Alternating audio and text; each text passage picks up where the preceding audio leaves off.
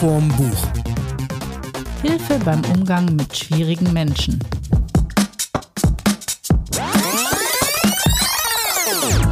Hallo zusammen, hier sind Mats Und Steffi? und wir präsentieren euch heute eine, einen Lösungsvorschlag, wie man mit schwierigen Menschen umgehen kann. Und wir schützen euch vor niedriger, fieser Manipulation im privaten, im geschäftlichen und was Werbung angeht. Und dafür haben wir, ich glaube, da verrate ich nicht so viel, zwei Bücher gelesen, was völlig crazy, ist. Crazy, ja. Gerade wir als Literatur, Hochliteratur, Podcast, ähm, ich als bekennender Narzisst, da kommen wir aber später noch zu, ähm, werden uns heute damit beschäftigen, wie wir mit schwierigen Menschen umgehen und wie man sich vor Manipulation schützt. Und deswegen hast du mich gestern genötigt, und das fand ich äh, absolut erstaunlich, das erste Mal in unserer sehr langen Beziehung einen alten Schinken im Fernsehen zu gucken. Und zwar, ihr Schicksal war die Kane mit einem sehr paranoiden Humphrey Bogart. Und jetzt erklär doch mal unserem geneigten Publikum, warum wir den gucken mussten. Also vielleicht sage ich mal zuerst, welches Buch ich mitgebracht habe. Und Wow. zwar Der ganz normale Wahnsinn vom Umgang mit schwierigen Menschen von François Lelore und Christophe André. François Lelore kennen wahrscheinlich viele, weil der hat die Hector-Bücher die Hector-Bücher geschrieben. Er ist französischer Psychiater, Psychologe, ist irgendwann ausgestiegen und absoluter Bestseller-Autor. Und der erklärt ganz viele psychologische Phänomene anhand von Patienten aus seiner Praxis.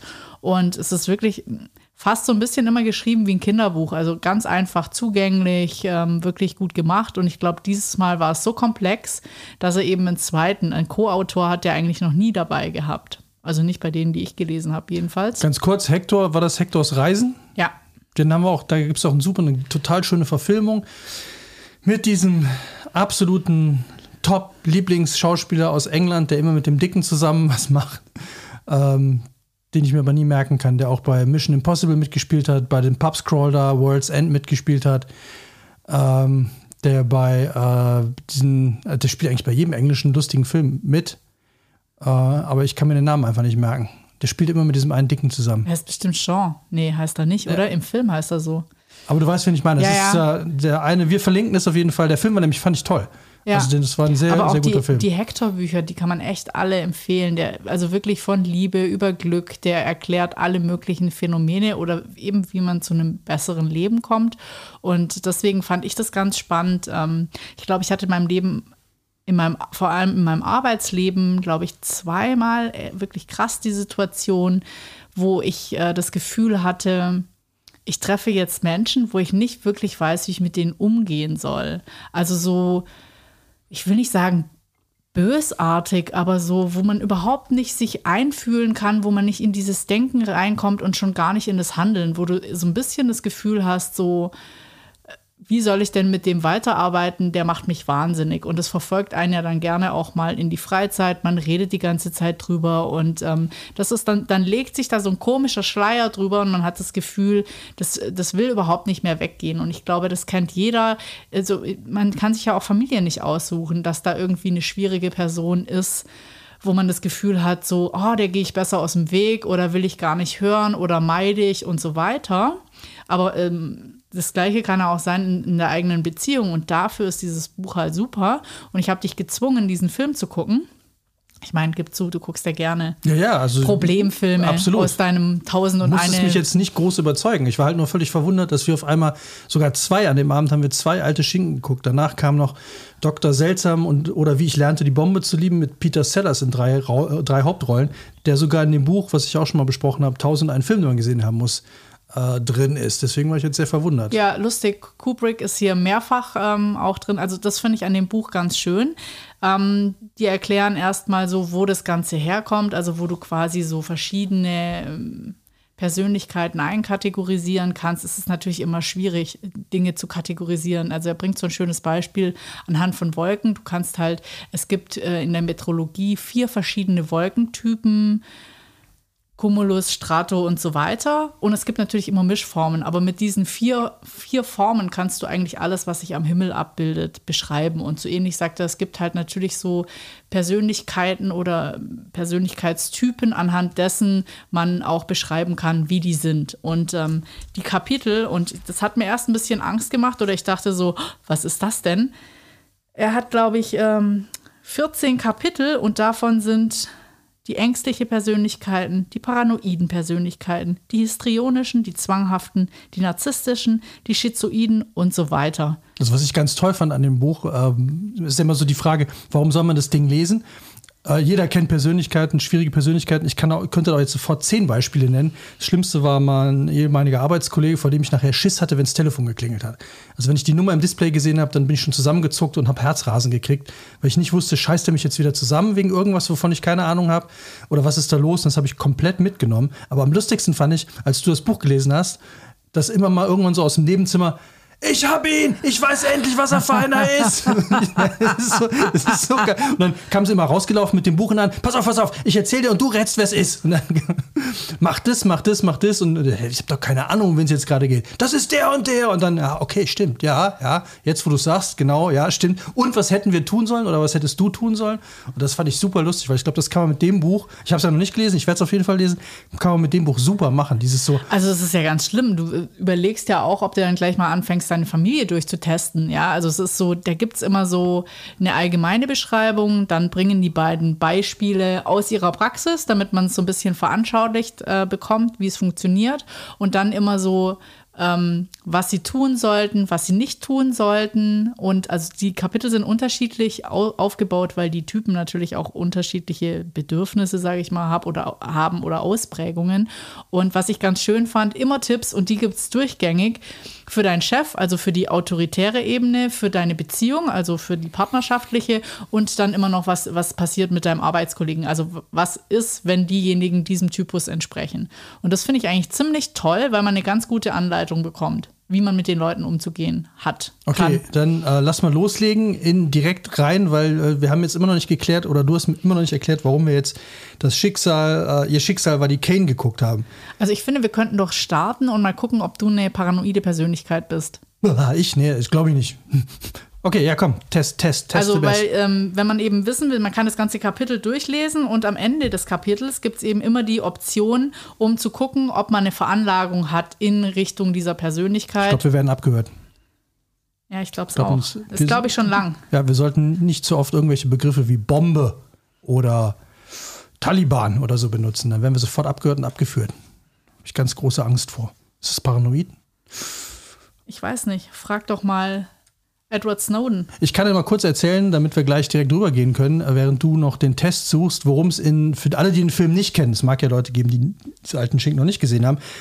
Ihr Schicksal war die Kane. Die Kane ist ein Schiff. Äh, es geht im Ende Zweiter Weltkrieg. Die Kane ist ein, ähm, glaube ich, ein Minensuchboot gewesen. Und dann kommt ein neuer Captain auf das Boot. Das ist ein ziemlich abgewracktes Boot. Und dieser neue Captain ist Humphrey Bogart und der ist ziemlich paranoid und baut aber auch immer mehr Mist. Also äh, man merkt so allmählich so seine Geisteskrankheit. Er, er scheißt dann lieber Leute zusammen, als sich um die Sicherheit des Schiffes zu kümmern. Dann fangen die ersten an darüber zu sprechen, ob sie ihn absetzen sollen. Und was seine Paranoia natürlich nur bestärkt, das haben die vorher gar nicht vorgehabt, aber umso mehr er halt paranoid wird, umso mehr wollen die ihn absetzen, umso mehr wird er natürlich bestärkt. Und das eskaliert dann während eines Sturms, wo dann ein äh, erster Offizier ihn absetzt äh, also quasi Meuterei auf der Bounty oder auf der Kane. Und danach gibt es eine Gerichtsverhandlung, wo es darum geht, ob der zu Recht gehandelt hat oder nicht. Und der Typ war halt wirklich äh, extrem paranoid nachher. Also spannend an dem Film fand ich ja, dass in, der Verhandlung, also die, der Höhepunkt ist natürlich dieser Kampf, wo der erste Offizier, der eigentlich, glaube ich, ein, ein ganz guter, ruhiger, der versucht, seinen Chef zu supporten, gezwungen ist, bevor dieses Schiff untergeht, quasi zu meutern und die, die Führung an sich zu reißen. Und ähm, in, in der Verhandlung äh, wird dann viel diskutiert und ich finde, das müssen wir hier für den Podcast auch unterscheiden, ob jemand eine paranoide Persönlichkeit hat oder ob er paranoid ist, also dass es ein, ein krankhaftes Bild ist. Also meinst, es gibt noch Hoffnung für mich. Ich kann nur eine paranoide, ja. paranoide Persönlichkeit sein und nicht nur und nicht einfach paranoid. Ja, genau. Okay, dann also mal, glaub, let's, let's make the test. Ähm, der Test verrät halt ganz viel, in welche Richtung das denn schon gehen wird. Wer hat schon Angst, für mich verfolgt?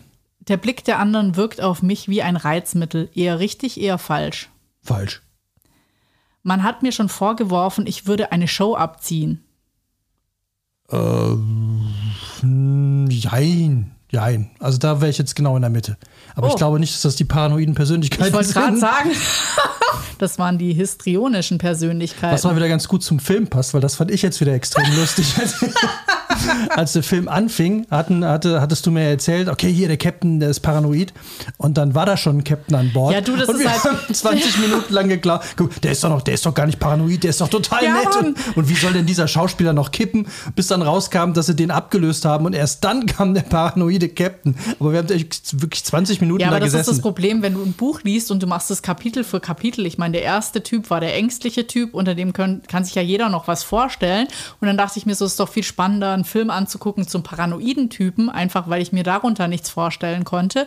Und dann haben wir immer den, den Typen gesucht und es war gar nicht so. Ich sag noch mal kurz, Hilde, wenn du gerade wieder im Park bist, dreh dich mal um. Also guck mal hinten, hinter dich, rechts, da, der, der, der jetzt gerade wegguckt, der, der verfolgt dich schon seit Anfang an. Also, ich kann, Aber es hast du nicht, nicht von mir, hast du nicht von mir. ich kann es nicht ausstehen, wenn man Späße über mich macht. Kann ich absolut ausstehen. Könnt ihr gerne machen. Könnt ihr mir auch gerne schicken an folgende Adresse: matz.witz.de. Oder so. Mhm. Oder direkt an die NSA. Ja. Mit manchen Leuten habe ich mich schon endgültig überworfen, weil ich fand, dass sie mir gegenüber dann, dass sie mi- Äh, nochmal. Mit manchen Leuten habe ich mich schon endgültig überworfen, weil ich fand, dass sie, dass sie sich mir gegenüber daneben benommen haben. Nö. Falsch. Ich neige dazu, Leuten zu misstrauen, die ich erst kurze Zeit kenne. Nee, das ist, glaube ich, genau. Ich habe das gegenteilige Problem. Ich vertraue, glaube ich, viel zu schnell und viel zu, viel Ja, zu ich glaube, das würde ich auch äh, bestätigen. unbedacht. Also bin ich die Paranoide bei uns beiden. Oft hat man mehr Fallende, als man glaubt. Ach, Quatsch. Alle gut. Wenn ich jemand ins Vertrauen ziehe, habe ich hinterher Angst, dass er daraus eine Waffe gegen mich schmiedet. Nö. Man kann nie genug Waffen Sprich, haben. Spricht gegen mein rheinisches Naturell. Außerdem habe ich ja immer noch die größte Waffe, kann sagen, das, kann ich, das habe ich so nie gesagt. Ja. Weil sowas sage ich nicht. Kommen wir gleich noch zu. Man wirft mir vor, misstrauisch zu sein. Nee, äh, hab ich- misstrauisch. Misch, ey, ich bin die misstrauisch. Mhm. Nee, hat mir noch nie vorgeworfen. Nee, Rainbow. Nope. Um im Leben zurechtzukommen, muss man immer hart und unbeugsam sein. Ach, Quatsch, ist viel zu anstrengend. Wenn jemand zeigt, dass er mich leiden kann, dann bestimmt nur, um etwas von mir zu erreichen. Nee, ich bin ja ein super Typ. Also, da kann man mir auch zeigen, dass man mich mag. Ich weiß ja warum, weil ich halt äh, so gut bin. Ja, weil du ein super Typ Also bist. nett. Auch sehr gut aussehen. Ja. Wir können noch alle Tests hier durchmachen. Es wird bestimmt total aufschlussreich für mich heute. Oft denke ich an all die Leute, die ich für ihre Schlechtigkeiten gern strafen würde. Man muss übrigens an der Stelle sagen, das ist jetzt nicht von einer ähm, Kette gesponsert. Also man hätte auch sagen können, ich denke an Rewe die Leute nicht an all die Leute. Also kann auch Rewe-Leute sein oder äh, DM-Leute. Ja. Äh, nein, Dieser, Frage, dieser Fragebogen ist mir unangenehm. überhaupt nicht. Ich glaube, ich bin nicht paranoid, oder? Nee, also Ja. hier Und an alle da eher, draußen, eher falsch gelandet. also alle da draußen, die jetzt mehrfach das Gegenteil von dem gesagt haben, was ich gesagt habe, schreibt bitte keine Mails, keine Briefe. Äh, wir haben nichts gegen euch. Es ist alles in Ordnung, äh, alles cool. So, jetzt, äh, wo wir festgestellt haben, dass ich nicht paranoid bin, weil ich einfach viel zu gut aussehe, um paranoid zu sein. Ähm, was ist denn jetzt die, die, was mache ich denn jetzt, wenn ich tatsächlich so ein, so ein Captain, ich weiß gar nicht mehr, wie der Captain hieß, also der Captain von der Kane bin, wenn ich so einen Typen um mich rum habe, was mache ich dann? Das Problem ist, dass der, der Captain unter anderem einfach allen Leuten misstraut. Also der ist eigentlich schon per se auf der Suche nach einem Feind. Und ähm, egal, was die Leute machen, eigentlich haben sie gar nicht die, die Chance, ihm seine paranoiden Gedanken oder seinen, seinen Gedanken zu folgen. Also was ich total spannend fand, war, äh, der Typ hat es ja total übertrieben. Also der ist ja immer extremer geworden. Ich fand ja das krasseste Beispiel, dann ging es so ein Stück weit drum, ähm, dass eine Dose Erdbeeren als Nachtisch da war und der wurde an die ganze Mannschaft verteilt und irgendwie hätte wohl noch ein bisschen eine Vierteldose übrig sein sollen und ähm, die war dann weg. Und dann hat der Captain nachweisen lassen, wie viel Erdbeeren jetzt gegessen worden sind, indem er das in Sand hat auffüllen lassen, dass er jeden gefragt hat, wie, viel, wie viele Kellen hattest du?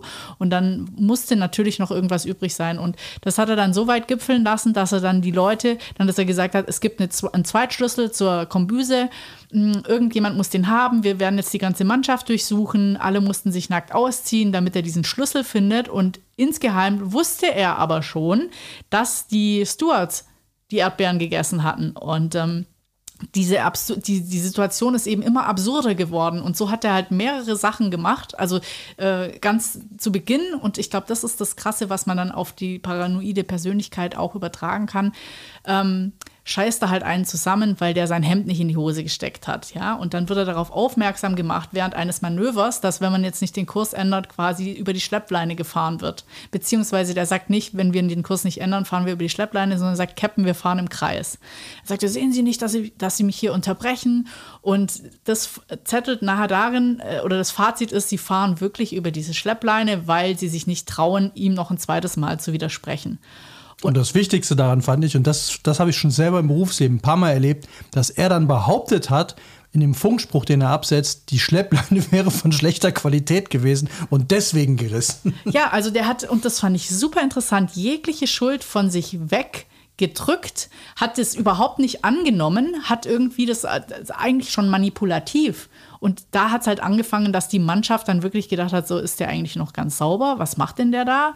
Dann haben die angefangen, ein Lied über ihn zu dichten, über den Hasenfuß. Der hätte halt irgendwie während des Kriegs Schiffe relativ nah zum Ufer absetzen sollen und die eigentlich begleiten. Er war, wollte aber nicht getroffen werden, hat halt früher abgebogen und hat deswegen so eine Farbe hinten rausgeworfen, damit die Schiffe wissen, eine Farbmarkierung, wo sie langfahren müssen. Und dann haben die über ihn das Lied des Hasenfuß äh, gedichtet. Und ich glaube, bei, bei so einer paranoiden Persönlichkeit ist es immer so, wenn du über die redest, dann kriegt die das raus. Und so hat er das natürlich auch mitgekriegt und das dann, dann ist das, hat das angefangen, was ich glaube ich, was nicht nur bei der paranoiden Persönlichkeit, sondern bei ganz vielen passiert. Es gibt dann so eine Spirale, also wo sich eins gegen das andere immer weiter levelt oder immer weiter nach unten zieht. Und wo diese Anspannung zwischen den, dieser schwierigen Person und den restlichen natürlich ins Unerträgliche steigt, steigt. Und dort war es halt so, dass sie dann gedacht haben, wir müssen den absetzen. Und ich glaube, so einen Arbeitskollegen, den kannst du halt nicht einfach absetzen. Oder deinen Chef kannst du nicht einfach absetzen. Was ist der Tipp in dem Buch? Was, was empfiehlt Hector auf Reisen?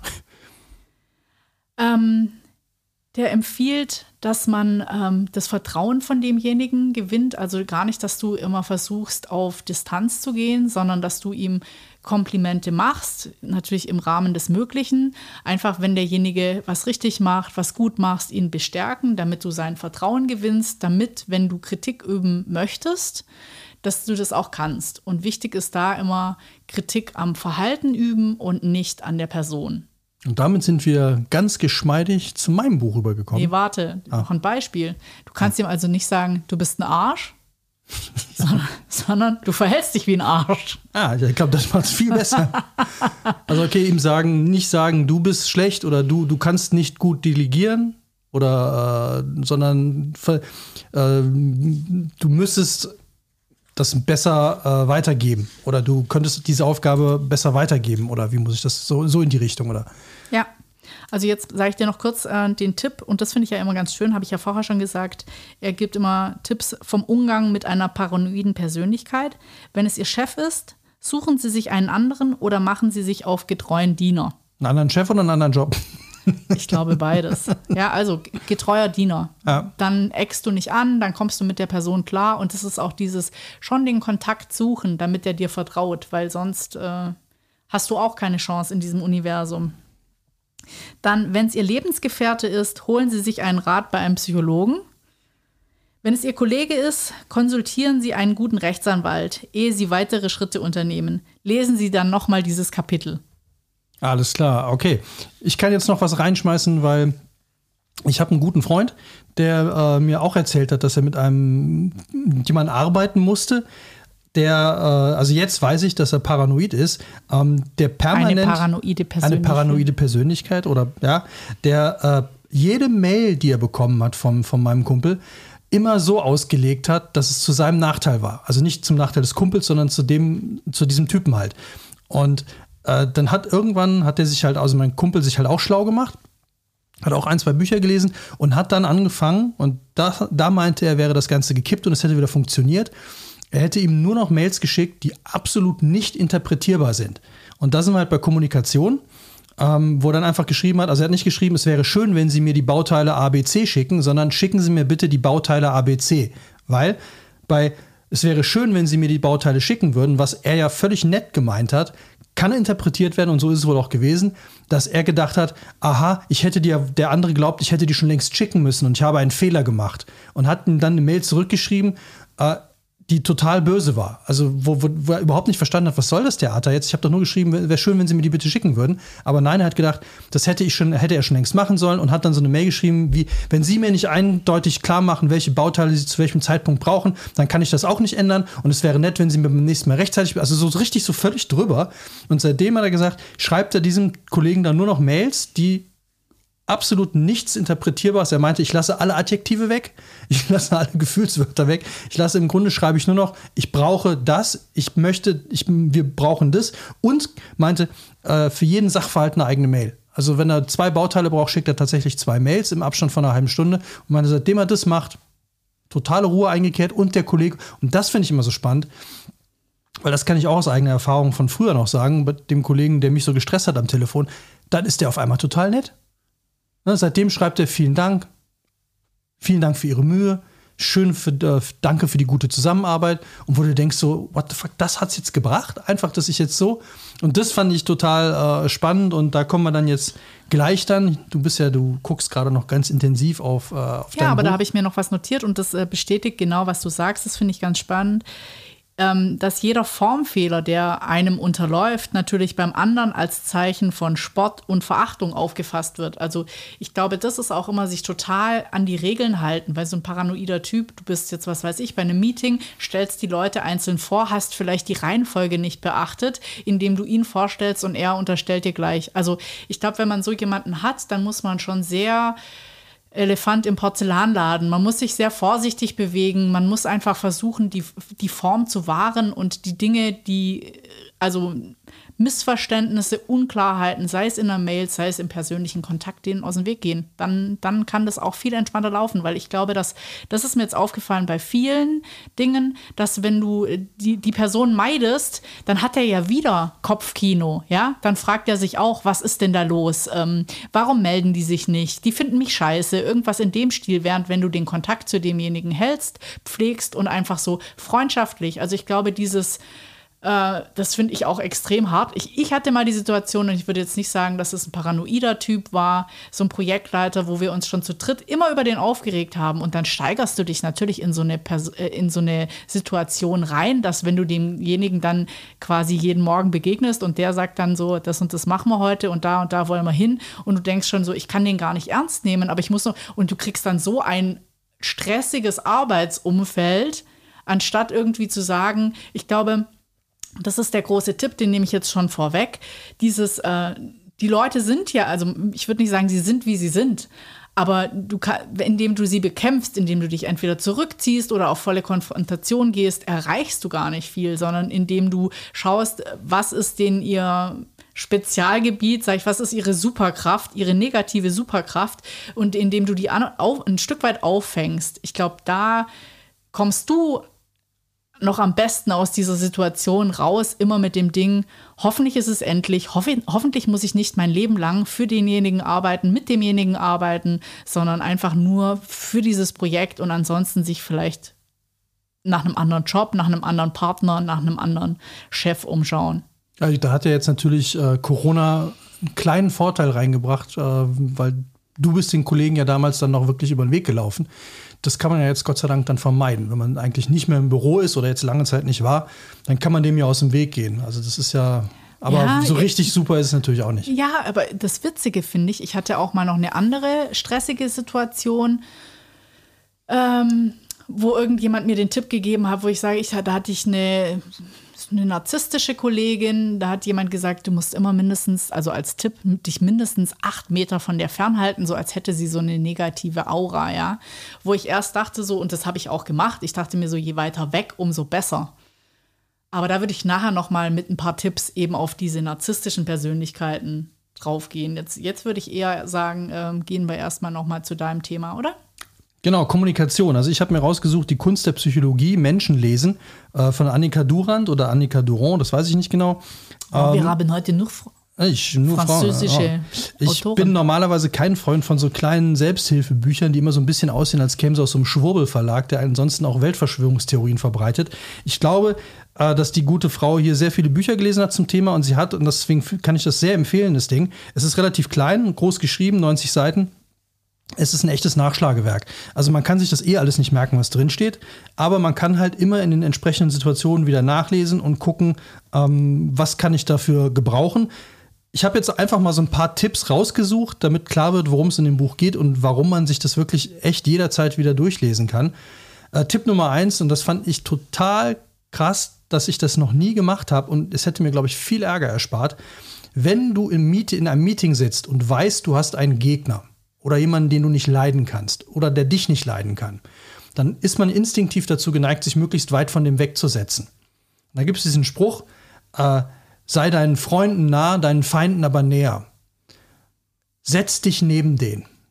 Aber das ist ja genau, das ist ja super spannend. Das ist genau das, was ich da auch gelesen habe. Instinktiv suchst du ja irgendwie die Flucht. Du willst gar nicht Aber dem irgendwo in, in nah Fall, sein. Äh, also nicht, um den zu bestätigen oder um dem irgendwie freundschaftlich entgegenzutreten, sondern einfach, es fällt jemandem viel schwieriger, böse und aggressiv gegen dich zu sein, wenn du neben ihm sitzt.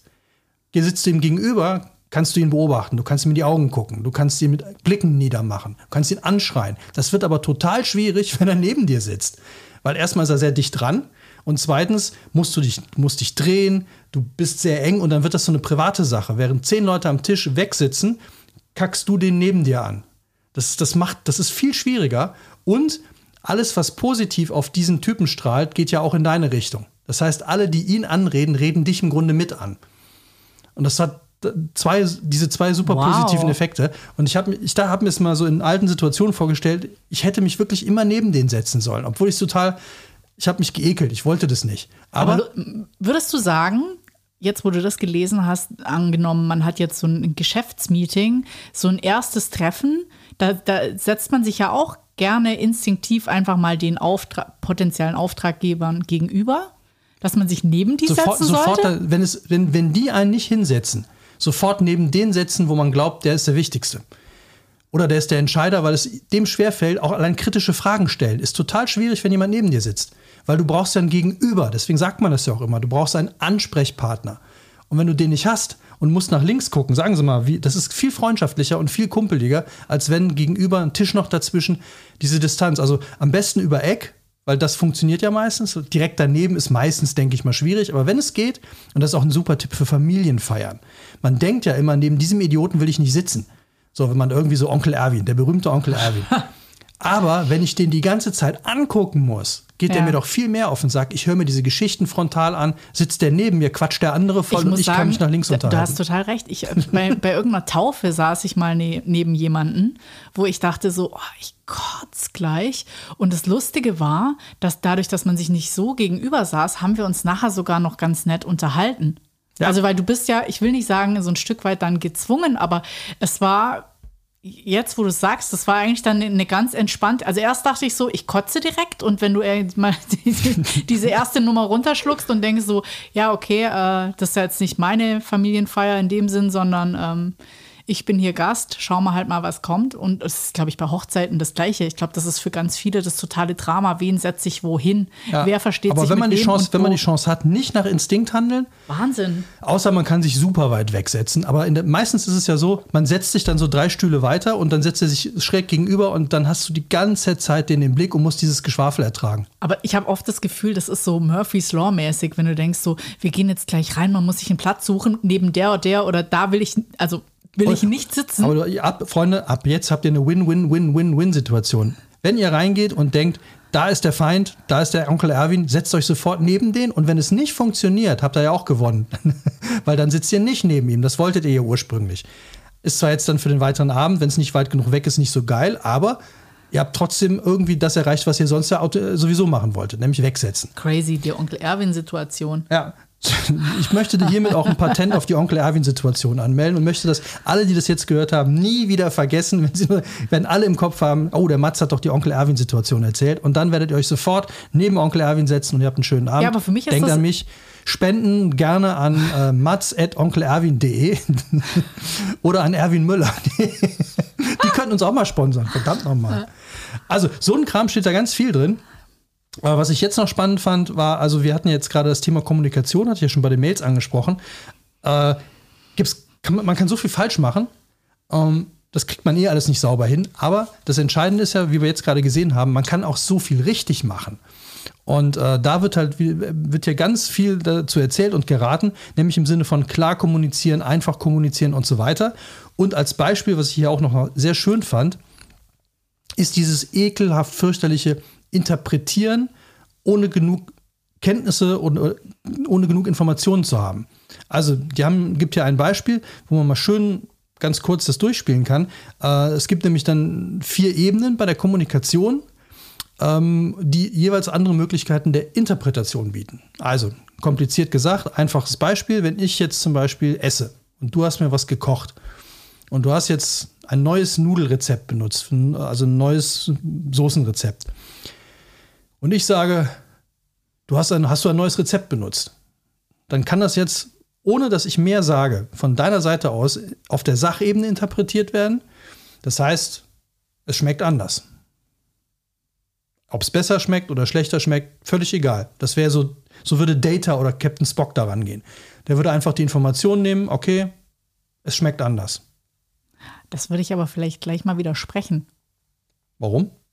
Also, weil ich glaube, auf der Sachebene würde man wahrscheinlich interpretieren, ist es zu stark gewürzt, ist es. Nee, das ist, das ist ja, das, nee, die Sachebene ist ja nur, der Kenntnisstand ist, es schmeckt anders. Sonst würde ich das ja nicht sagen. Ja. Aber wie es anders schmeckt, ist ja schon wieder Interpretation. Besser, schlechter, besser ja, gewürzt, okay. weniger gewürzt.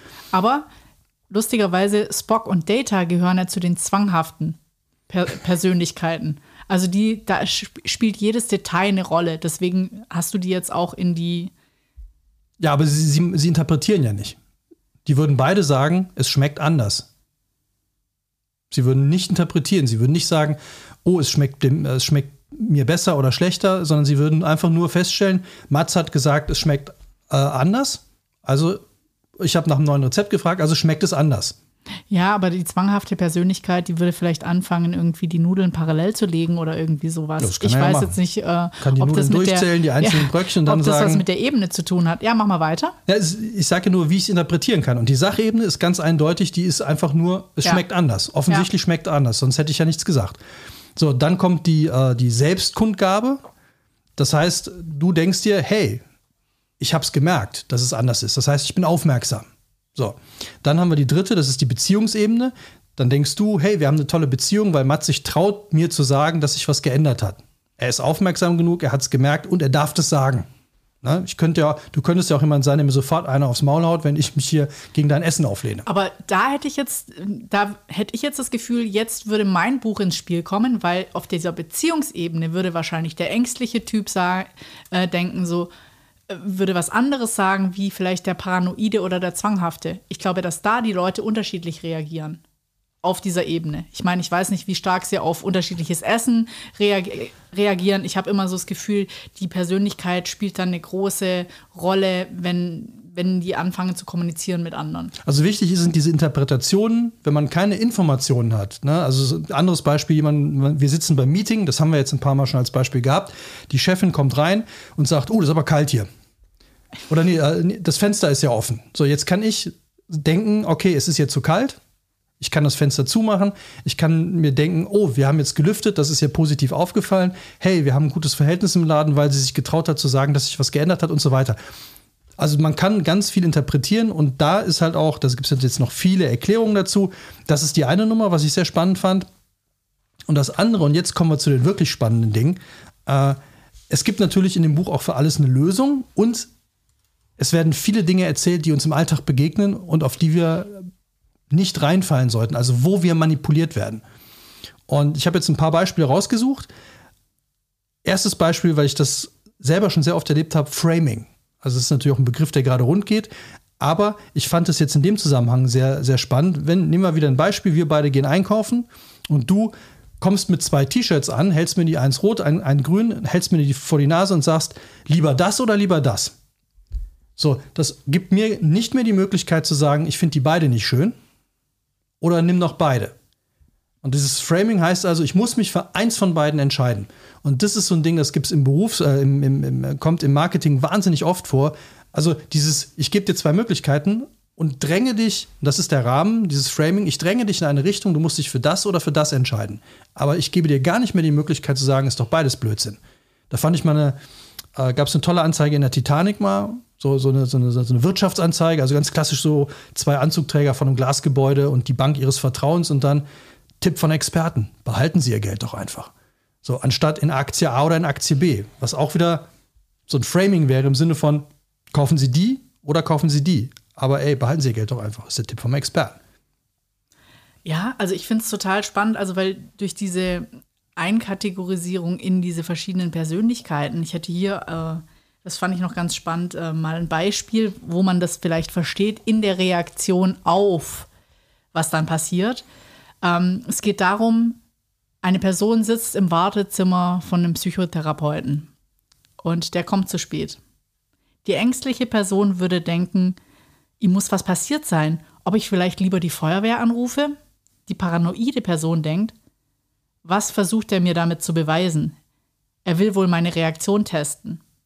Die histrionische Person, also die ist so ein bisschen selbstverliebt und will immer im Mittelpunkt stehen, ich gefalle ihm nicht, aber warum bloß? Die, zwanghaft, die zwanghafte Person, ich habe mich wohl in der Zeit geirrt. Vielleicht war es sogar ein anderer Tag. Wie kann sowas passieren? Ich werde gleich im Terminkalender nachschauen. Also, dieser Arzt scheint mir nicht gerade verlässlich zu sein. Und so reagiert einfach jeder komplett anders. Aber auch da wieder ist ja das Spannende, aufgrund fehlender Informationen. Also die Leute interpretieren die Situation je nach ihrem Typus. Und das Schlimme ist ja, das kann ich ja sprachlich, und Manipulation geht ja viel über Sprache, total ausnutzen. Indem ich dich jetzt zum Beispiel, wenn ich weiß, dass du der eher zwanghafte Typ bist, könnte ich ja zum Beispiel sagen, sind Sie sicher, dass es heute war? Dann würde ich ja sofort das befüttern. Ja, aber es ist doch krass. Also, wenn du weißt, wie die Persönlichkeit funktioniert, ich sage ja gar nicht, dass alle schwierig sind, sondern ähm, ich fand das ganz spannend. Als Einstieg sagt der Typ, es gibt 4500 Begriffe, um Persönlichkeiten also zu beschreiben, Attribute von lass mich mal kurz nachgucken. Im Endeffekt sind so ungefähr 16 übrig geblieben. Schüchtern, unverfroren, praktisch veranlagt, gelassen, intelligent. Und äh, wenn man so die Leute so ein bisschen ein, das klingt jetzt schon wieder so wie, du gehörst in diese Schublade, also bediene ich dich so. Aber ich glaube, dass Autoverkäufer, also alle, die verkaufen, das total drauf haben, zu wissen, welche Schublade muss ich bei dem Kunden bedienen. Und bei Autoverkäufern können wir direkt, äh, das nächste Beispiel, was ich habe, wo wir auch gerne drauf reinfallen, ist der berühmte Anker-Effekt. Ich weiß nicht, ob der berühmt ist, ich kannte ihn vorher schon, aber aus einem anderen Buch, was wir hier schon mal vorgestellt haben, aus dem ähm, äh, 52 Fehler, die sie besser anderen überlassen. Die Kunst des klaren die Denkens. Die Kunst des klaren Denkens, da war der Anker-Effekt nämlich auch drin, dass wenn man jetzt zum Beispiel was verkaufen will, also ich möchte dir was verkaufen, sagen wir auf dem Flohmarkt. Ich habe hier Kettler Hantel, das berühmte Ding, was glaube ich jeder auf dem Flohmarkt in den 80ern mal verkaufen wollte. Und du willst die haben und ich sag dann 10 Euro.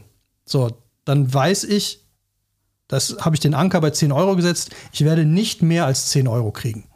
Ich werde wahrscheinlich weniger kriegen, weil du willst mit mir verhandeln. Wir werden es wahrscheinlich auf sieben oder so einigen, klassischerweise. Ich sag zehn, du sagst fünf, dann bei 57 kriegst du sie. So, wenn ich jetzt aber eigentlich zehn wirklich haben wollen würde, dann müsste ich den Anker höher setzen. Weil wir werden in diesem Gespräch, in dieser ganzen Verhandlung nie wieder drüber kommen. Außer es ist wahnsinnig anstrengend. Ich argumentiere, ich gebe dir noch das dazu und du musst bedenken, dass es noch eine Garantie von einem halben Jahr drauf hat und und und. Aber wenn ich diesen Anker einmal gesetzt habe, aber ich glaube, das, das ist, glaube ich, das Krasse. Eben, du hast ihn einmal, einmal hast du diese Zahl in den Raum gestellt und wenn die zu niedrig ist, kommst du nie wieder hoch. Und das ist so, Ich würde mal sogar sagen, bei Autoverkäufern vielleicht manchmal ein bisschen andersrum, weil die haben ja immer dieses Basismodell, nackt quasi, und dann buchst du drauf. Ich will noch die Klimaanlage, ja, aber die dieses Basismodell ist so ja auch schon ein Anker.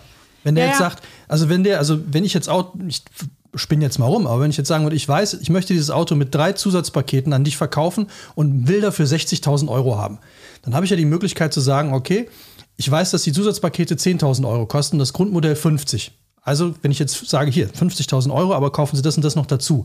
Wenn ich jetzt aber sage, 60, das, was ich eigentlich haben will, und jetzt haue ich die Zusatzpakete noch oben drauf, und dann können wir verhandeln, dann komme ich vielleicht auf das, was ich ursprünglich haben wollte.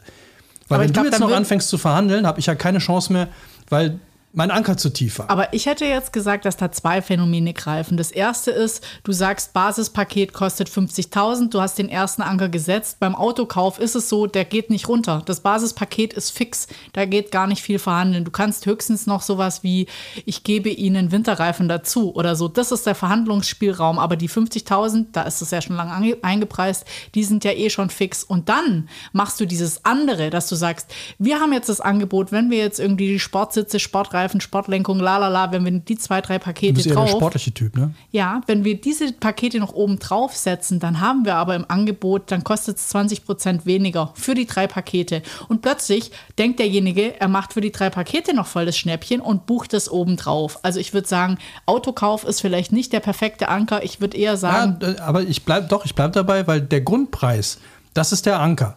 Alles andere ist ja quasi der zweite Schritt. Das Fiese finde ich noch dabei und da kommen wir, ist auch wieder, wir reden ja nachher gar nicht mehr über die Basis. Das ist ja auch clever. Also, wenn der sagt, Anker 50.000 Euro für das Grundmodell, darüber wird ja nie wieder gesprochen. Wir ja. reden danach nur noch über, ja. das sind auch diese, fand ich immer super, ich habe zweimal ein neues Auto gekauft und, und nachher ging es immer nur um diese blöden Fußmatten für 70 Euro. Wo du denkst, ich habe gerade ein Auto gekauft für was ich 30.000 Euro, ey, haben so ein paar Fußmatten dabei. Und ich so, oh, ich habe Fußmatten gekriegt. Oh. So, dafür zahle ich aber 20.000 Euro oder 5.000 Euro mehr, weil ich nicht verhandelt habe. Und mich hat ein Motorradhändler hat mich mal abgespeist mit einer, äh, mit, mit so einer Abdeckhaube. Die kriege ich bei, bei Louis Polo und Co. für 5 Euro und ich war irgendwie, oh, geil, jetzt habe ich noch doch noch was rausverhandelt. Ich Fuchs. ich kann das überhaupt nicht, ich bin da total schlecht. Aber ich werde mir jetzt merken, wenn ich selber in Verhandlungen gehe und ein Produkt an den Mann bringen will, werde ich den Anker einfach mal höher setzen und ich werde mir genau angucken, und das ist nämlich der Trick dabei, wenn der 50.000 sagt für, den, für, den, für das Auto, geht der ja relativ schnell rüber zu den anderen Extras. Warum lass, lass uns erstmal bei den 50 bleiben? Da würde ich erstmal fragen, warum kostet es denn 50.000 Euro? So, ist da nicht was zu machen, wenn man nicht ein anderes Modell nimmt oder aber, ba, ba, ba. aber erstmal darüber verhandeln ja. und dann gucken. Weil ab, ab da greift nämlich sein, ich gebe dir was oben drauf und das kriegst du noch umsonst und das kostet nur so und so viel. Und wenn sie das im Paket nehmen. Also ich finde, zu diesem Thema könnten wir auch gerne mal den Hilde in Podcast einladen. Der ist nämlich ein super Verkäufer und eigentlich wollten wir über schwierige Persönlichkeiten Schwierige Persönlichkeiten, sprechen. nicht über Autoverkäufer. Ja, genau. Wobei da wahrscheinlich sogar Schnittmengen sind, aber das wissen wir ja nicht. Und das möchte ich keinem Autoverkäufer vorwerfen hier. Nee, überhaupt äh, nicht. Ich hätte, noch, ich hätte noch ein paar Sachen hier, ähm, dann wäre ich nämlich durch. Aber wollen wir nicht abwechseln? Willst du alles als deinen kompletten Blog? Ich, das passt gerade so schön noch, weil es äh, viel um dieses Manipulative geht, äh, was durch Gespräche oder was halt vor allem in Argumentationen und in Werbung halt viel vorkommt. Äh, dass man nämlich, das hatten wir auch gerade, äh, oft von, von, der falschen Ausgangsbasis ausgeht. Also in Diskussionen, gerade wenn man so bei Anne Will und Co. mal darauf achtet, Politiker machen das sehr gerne, man nimmt ein Ding und sagt, das ist so, das sagt man am Anfang, ne? also 50.000 Euro für dieses Auto, das ist einfach so. Und dann fängt man an, darauf aufzubauen und zu argumentieren. Während nie wieder dann jemand danach fragt, ob dieser Ausgangspunkt überhaupt richtig ist. Also wenn ich behaupte, äh, zum Beispiel, ähm, keine Ahnung, im Baugewerbe äh, ist 20 Prozent ist 20 Prozent zu teuer. Und deswegen müssen wir das und das und das und das und das machen. Dann wird nie wieder einer hinterfragen, ob das überhaupt stimmt mit den 20 Prozent. Weil das viel zu weit weg ist. Und das wird unglaublich gerne gemacht. Und da auch immer mal Augen auf im Straßenverkehr. ähm, dann, was ich auch äh, noch sehr, äh, weil es sehr deutsch ist ähm, und ich das schon ein paar Mal bei Versicherungsvertretern hatte, dieses Schwarzmalen. So, erstmal zeigen, was alles passieren kann, was schlimmstenfalls möglich ist und dann sagen, aber das können Sie alles verhindern, wenn Sie bei mir eine Versicherung abschließen oder wenn Sie dieses Produkt kaufen. Oder umgekehrt, wenn Sie diese Versicherung nicht abschließen, kann Ihnen das und das und das passieren. Also da, wenn einer euch ankommt mit irgendeinem Schwarzmalen und schlimme Sachen aufbaut. Also sowas wie, also wenn Sie Ihr Auto jetzt nicht gegen Hagel versichern, dann wird es nächste Woche wahrscheinlich bei Ihnen vor der Haustür hageln. Dann wird noch der Strommast draufkippen. Der wird gleichzeitig noch den Hund irgendwie im Auto gefangen halten, dass Sie die Feuerwehr kommen lassen müssen, die diesen Hund rausschneidet. Und dabei wird noch der Stromkasten explodieren. Dagegen können wir Sie versichern. So, und dann denkt man so, oh, das ist aber, hm, ha, dann macht man das. Und das wird auch ganz oft gemacht, also Parodontose, Haarausfall. Werbung funktioniert da unglaublich gut, weil alle Angst haben, dass sie, wie Dr. Best uns das ja immer an der Tomate bewiesen hat, äh, äh, äh, diese, diese Zahnbürste schadet keiner Tomate. Also wird ihr Zahnfleisch auch nicht darunter leiden. Und es schützt gegen Parodontose. Oder der Alpecin Fortemann, der immer ein, eine Sinuswelle von links nach rechts schiebt und uns damit irgendwelche Haarwachszyklen klar machen will, wo noch nicht mal auf der einen oder anderen Achse steht und worum es da überhaupt geht. Aber auch darauf fallen wir gerne rein, weil der Mann hat einen Kittel an. Und du als Zahnarztfrau wirst mir das bestätigen. Ja, du ich bist als deine Autorität. Zahnarztfrau. Ja. Und jetzt du, Zahnarztfrau. Ja, also Autoritäten. Ich finde es ja immer witzig, dass die das hier in drei Kategorien in drei Kategorien geteilt haben, wo sie die Tipps geben, eben auf dieser autoritären Ebene. Die funktioniert nochmal anders wie die partnerschaftliche oder die kollegiale. Aber ich würde gerne noch, ähm, wo du doch äh, gesagt hast, du hättest narzisstische Tendenzen. Nein? Ich? Nee, dafür sehe ich viel zu gut aus. Äh, Aber jetzt mal genug von mir. Reden wir mal über dich. Sag Ja. mal, wie findest du mich eigentlich? Ja. Äh, würde ich gerne über die narzisstische Persönlichkeit noch ein bisschen sprechen, weil ich glaube, dass das ähm, A, immer so ein, in aller Munde Thema ist, weil ich glaube, dass Narzissten auch sehr gern mit diesen toxischen Beziehungen in, äh, in Beziehung gebracht werden. Dass, es, dass die viel vorkommen oder vielleicht habe ich einfach ein paar von denen getroffen. Vielleicht ist es auch einfach eine Annahme von mir, dass viele Narzissten in kreativen Berufen unterwegs sind. Was ich daran ähm, sehr spannend fand, war, dass so ein Narzisst von sich selber denkt, er wäre ein Ausnahmewesen. Ja, natürlich. Ja. Wieso sollte ich was anderes glauben? Mm. Hast du den Spiegel eigentlich abgehängt, der hier sonst immer hinter dir hing, dass ich mich besser beobachten konnte beim Podcasten? Also ich weiß aber gar nicht, ob sich das ähm, per se auch, das bezieht sich nicht auf Aussehen. Ich glaube, man denkt immer gleich, so ein Ja, ich Narzisst bin ja auch hält ein sich super für, Typ dazu. ja, für, für schön. Ich meine, es gibt ja auch dicke Narzissten. Findest mich dick? Hm, das merke ich mir. Hm, Das würde, so ein Narzisst würde das nicht verletzen.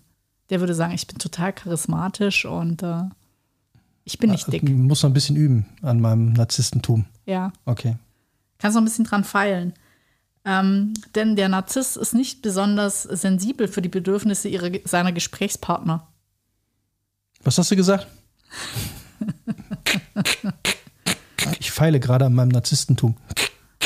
Ich, ich sehe schon.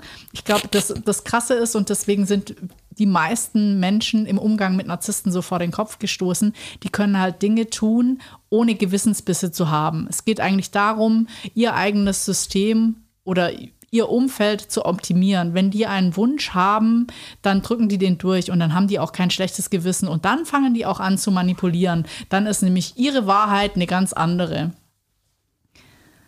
Und das finde ich, äh, also das hatte ich auch schon mal im Umfeld, im Arbeitsumfeld, wo es einfach, äh, wo ich dann zum Schluss auch dachte, es ist einfach unerträglich, weil wenn du dich an die normalen Spielregeln hältst und denkst so kollegiales Verhalten, was weiß ich, es sind mehrere Personen, es darf jetzt auch mal irgendwie einer auf eine größere Geschäftsreise gehen, das geht natürlich reihum, sowas zielt für die Leute nicht. Also das, äh, da, da haben die auch überhaupt gar keinen Schuldgefühl, sage ich mal, sondern die machen dann ihren eigenen Kosmos, der natürlich auf sie hin optimiert sein muss. Was mache ich mit denen?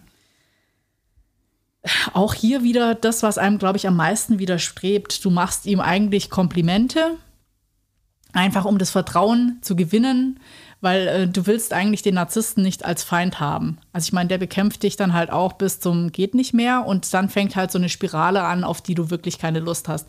Also ähnlicher Tipp wie beim anderen. Du suchst halt die Nähe, nicht die ganze Zeit, aber machst Komplimente, um Vertrauen zu gewinnen und dann darfst du auch mal Kritik äußern, die muss aber ganz präzise sein Und auch wieder wie nicht auf die Person gehen, sondern auf das Verhalten. Und was ich halt ähm, spannend fand, war, du kannst dir selber Grenzen oder das solltest du auf jeden Fall machen. Du solltest dir selber Grenzen vorgeben. Das heißt, ich war mal in dieser Situation, wo ich dann schon, äh, wo ich dachte, das Rückzug ist die beste Waffe, äh, einfach gar nicht mehr treffen. Eben, was ich vorher mal meinte, hat mir jemand den Tipp gegeben, acht Meter Abstand, so ungefähr, dann äh, hat dieser Narziss nichts mehr zu sagen. Einfach deinen Job gut machen und gucken, dass das läuft. Und ich würde sagen, im Nachhinein, das war ein ganz großer Fehler, weil du natürlich so diesen Stresspegel trotzdem noch hast der die ganze Zeit mitläuft und der viel höher ist, als wenn du jetzt irgendwie ähm, versuchst, bei Teambesprechungen dich normal zu verhalten, dem anderen vielleicht auch mal, wenn er was gut oder richtig gemacht hast, ein Kompliment machen, damit du die Chance hast, auch mal zu sagen, das und das fand ich jetzt nicht so gut oder das, da, da und da müssen wir hin, da kommen wir aber vielleicht nur hin, wenn wir das gemeinsam machen. Und ähm, dir selber Grenzen setzen, ab wann es einfach zu viel ist. Das heißt zum Beispiel, du kannst dir überlegen, und ich fand es damals schon schlimm, gehst du jetzt mit zu so einem gemeinsamen Mittagessen?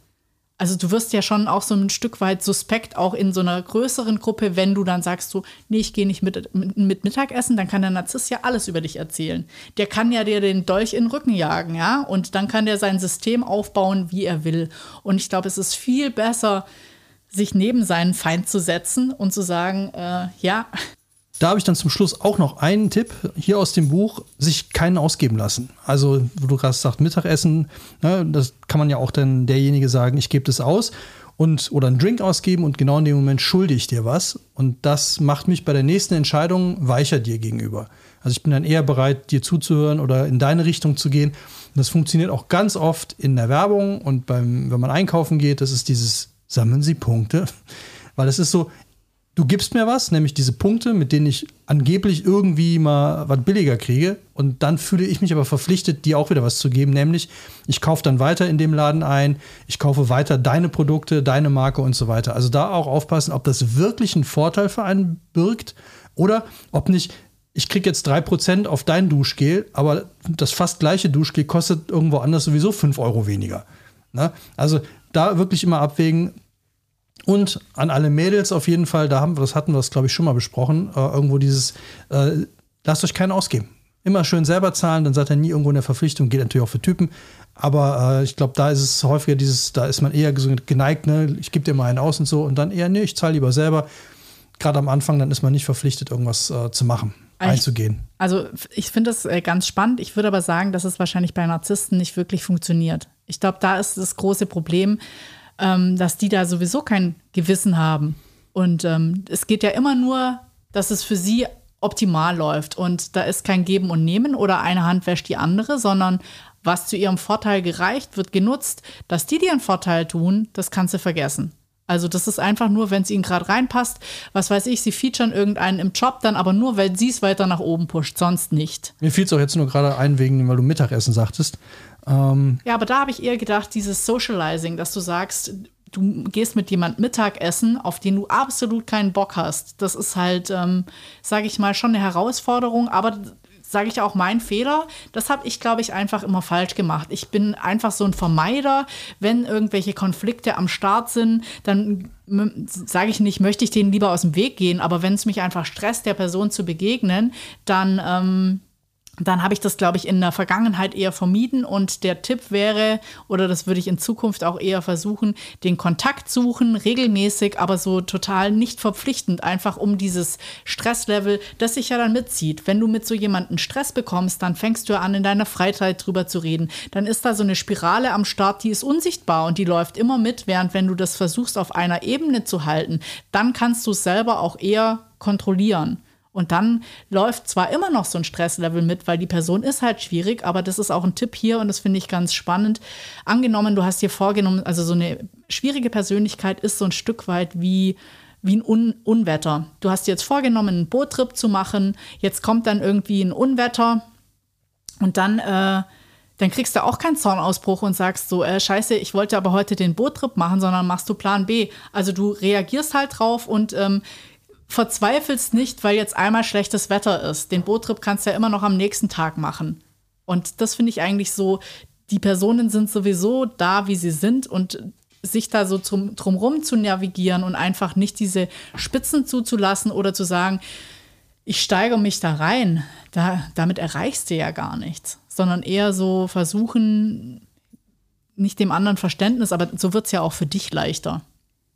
Ich würde gerne noch über eine Persönlichkeit sprechen. Ich meine, jetzt haben wir äh, die Paranoide und die narzisstische so ein bisschen besprochen. Und ähm, es gibt natürlich auch Persönlichkeiten, die sind nicht nur schlecht für andere, die sind vielleicht eher schlecht für sich selber oder äh, verletzen vielleicht keine anderen, sondern gehen auch so ein Stück weit unter. Ich fand so ganz interessant ähm, die dependente Persönlichkeit, die so, ich will nicht sagen, gar nicht allein existieren kann, aber wenn wir über so zwanghafte Persönlichkeiten wie Sherlock Holmes sprechen, da gibt es natürlich immer noch den zweiten dazu. Dr. Watson wäre so eine dependente Persönlichkeit. Das ist nicht der Held der Story, sondern der supportet quasi den anderen und kann aber auch gar nicht ohne den anderen. So ähnlich wie Asterix und Obelix. Obelix supportet ja irgendwo auch immer diesen viel. Du findest mich dick? Ich bin nur ungünstig angezogen. Unvorteilhaft angezogen. Genau. Wobei es bei Obelix fand ich es auch sehr spannend, dass Obelix ja tatsächlich nur in einem einzigen Band, nämlich Obelix GmbH und Co. KG, tatsächlich das ausgenutzt wurde, dass ihm erzählt wurde, ja, er könnte doch auch alleine was auf die Beine stellen, um halt Zwietracht in diesem Dorf zu sehen. Und dann haben sie ihm klargemacht, er müsste ein eigenes Business machen, er sollte doch Hinkelsteine verkaufen. Und äh, das hat dann auch funktioniert, ihn da von Asterix abzulösen, weil die nämlich verstanden haben, äh, dass man den Kleinen dann isolieren muss, also den und den Dependenten, de, de, de, Dependent. Dependent, Dependent, den halt, ähm, dass man sich den cashen kann und den halt dann irgendwie von dem ablösen kann. Fand ich sehr spannend. Ja, also spannend ist einfach so, äh, ich glaube, wenn du mit so jemandem in einer Beziehung äh, steckst, dann findest du es am Anfang vielleicht noch ganz süß, dass du die Entscheidungen für den mittriffst, aber irgendwann nervt es halt auch. Und wenn du so einen Arbeitskollegen hast, den du dauernd daran erinnern musst, dass er seinen Beitrag im Team auch zu leisten hat und nicht nur auf deine Entscheidung wartet, um dann vielleicht zu handeln, man kann natürlich sowas auch immer andersrum für sich nutzen. Also wenn du so einen als Mitarbeiter hast, du musst halt immer schauen, wo liegen die Stärken und wo kann ich dem dann äh, das zuweisen. Also ich glaube, der Umgang in schwierigen Persönlichkeiten ist, ich will nicht sagen, das Defizit raus zu filtern und dann dementsprechend zu bedienen. Das ist ja so genau, wo man Narzissmus nicht komplett ähm, ver verteufeln kann. Ich erinnere mich an die Situation, als äh, ein bisschen mehr Narzissmus würde allen gut tun, als du zu diesem Orthopäden reingerannt bist und gesagt hast, ich habe hier einen Termin. Und sofort hattest du den Termin. Ja, war leider der falsche Orthopäde. Aber ja, aber es war einfach diese. Hat funktioniert. Ja, die Art, wie du da reingerannt bist mit dieser Überzeugung, so dass du quasi dein Gegenüber, da sind wir auch wieder bei Manipulation, direkt verunsichert hast, weil die gedacht haben, ich habe einen Fehler gemacht, ich habe das nicht aufgeschrieben, vielleicht ist hier irgendwas untergegangen, aber dieses mit dieser Dreistheit rechnet ja niemand. Und es war ja noch nicht meine Dreistheit, aber ich glaube, dass es bei manchen einfach schon aus dieser Überzeugung rauskommt. Und bei den Dependenten ist es halt immer so, das sind die typischen Wasserträger, das sind die in der zweiten Reihe steher, die irgendjemand anders komplett supporten, weil sie denken, sie können können es allein nicht mehr.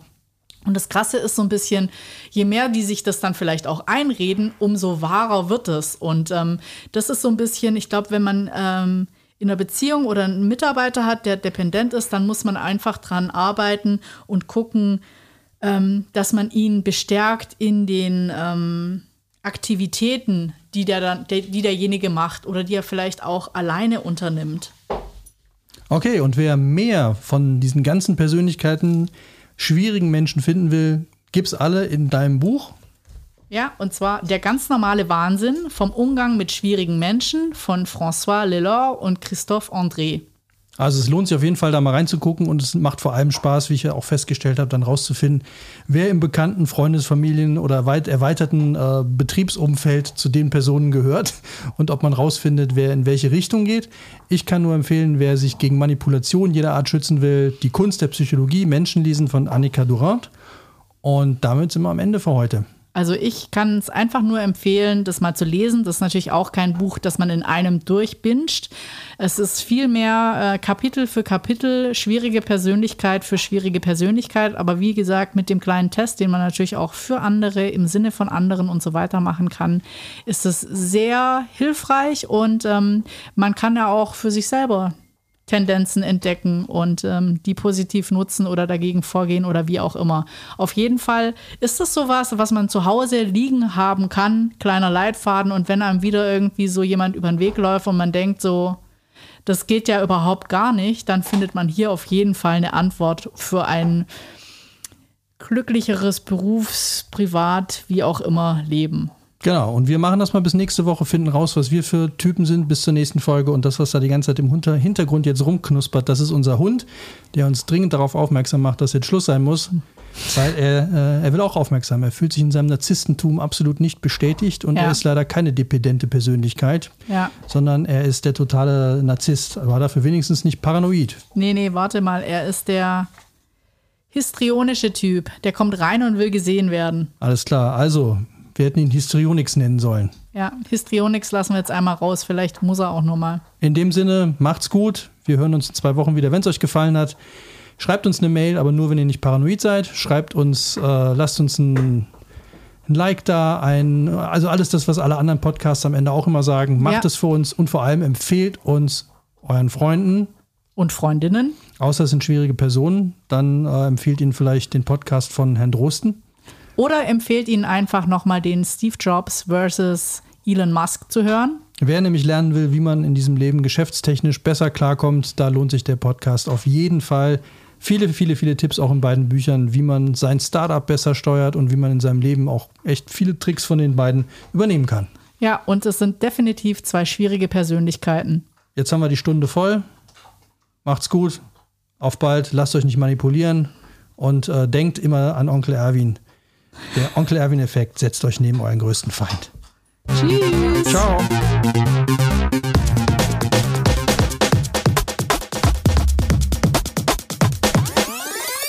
Schuss vorm Buch.